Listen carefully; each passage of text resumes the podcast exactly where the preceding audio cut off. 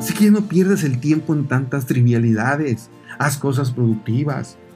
Además, termina siempre lo que emprendas. Nunca dejes tus proyectos a medias. ¿Querías estudiar inglés? ¿Lo estás estudiando? ¿Querías estudiar la secundaria o la preparatoria o no sé, algún curso? ¿Lo estás haciendo o lo estás dejando para mañana?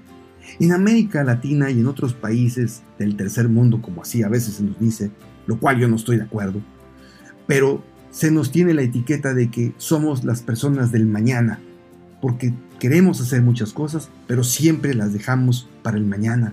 No, querido Jesús, no, querido joven, cuando tú aceptas a Jesús, ya no estás en el tercer mundo, estás en el primer mundo, porque Jesús no te quiere llevar al retroceso, sino a la excelencia. Ahora que estás joven y estás a punto de enfrentar grandes retos en la vida, te puedo hacer una pregunta. ¿Has alcanzado las metas que te has propuesto? ¿Lograste cumplir todas las promesas que realizaste en el año nuevo?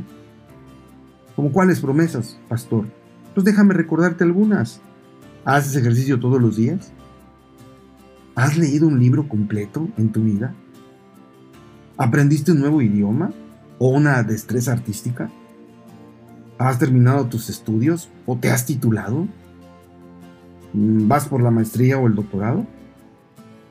¿Concretaste ya un negocio o algún proyecto emprendedor?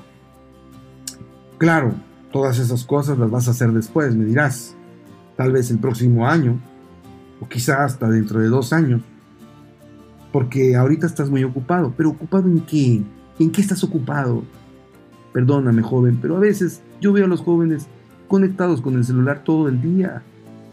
Y no está mal, es una tecnología muy útil, pero estar viendo todo el tiempo fotos, mandando mensajes o emoticones o señales, realmente, sin cultivar tu intelecto, tu vida espiritual, ¿te va a llevar algo? No, estás perdiendo el tiempo.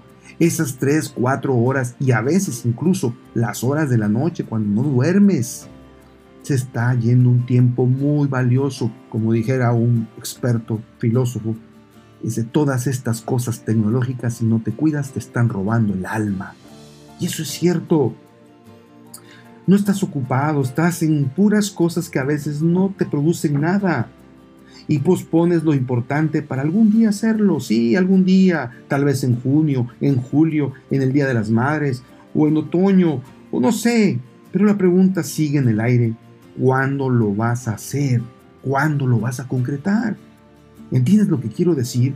Si tú no sabes a dónde vas en la vida, terminarás en cualquier otra parte, pero sobre todo perderás la chispa de la pasión por hacer las cosas.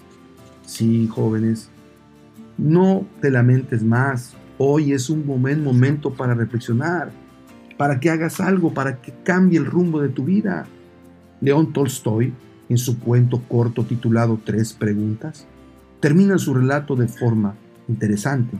El personaje dice, recuerda entonces que solo hay un tiempo que es importante, el presente.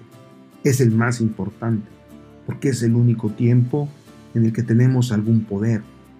El pasado es imposible de cambiar y el futuro es impredecible. Solo puedes vivir la vida que tienes directamente delante de ti y de lo que tú hagas de ella dependerá el futuro de tu existencia. Sí, querido joven. Así es que en estos momentos sal, sal a concretar tus sueños. No dejes que tus proyectos queden inconclusos. Recuerda que no llegamos a la meta por accidente.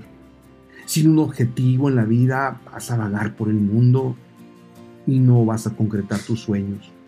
Como dijera Tomás Alba Edison, Toda persona debe decidir una vez en su vida si se lanza a triunfar arriesgándolo todo o se sienta a ver el paso de los triunfadores. ¡Wow!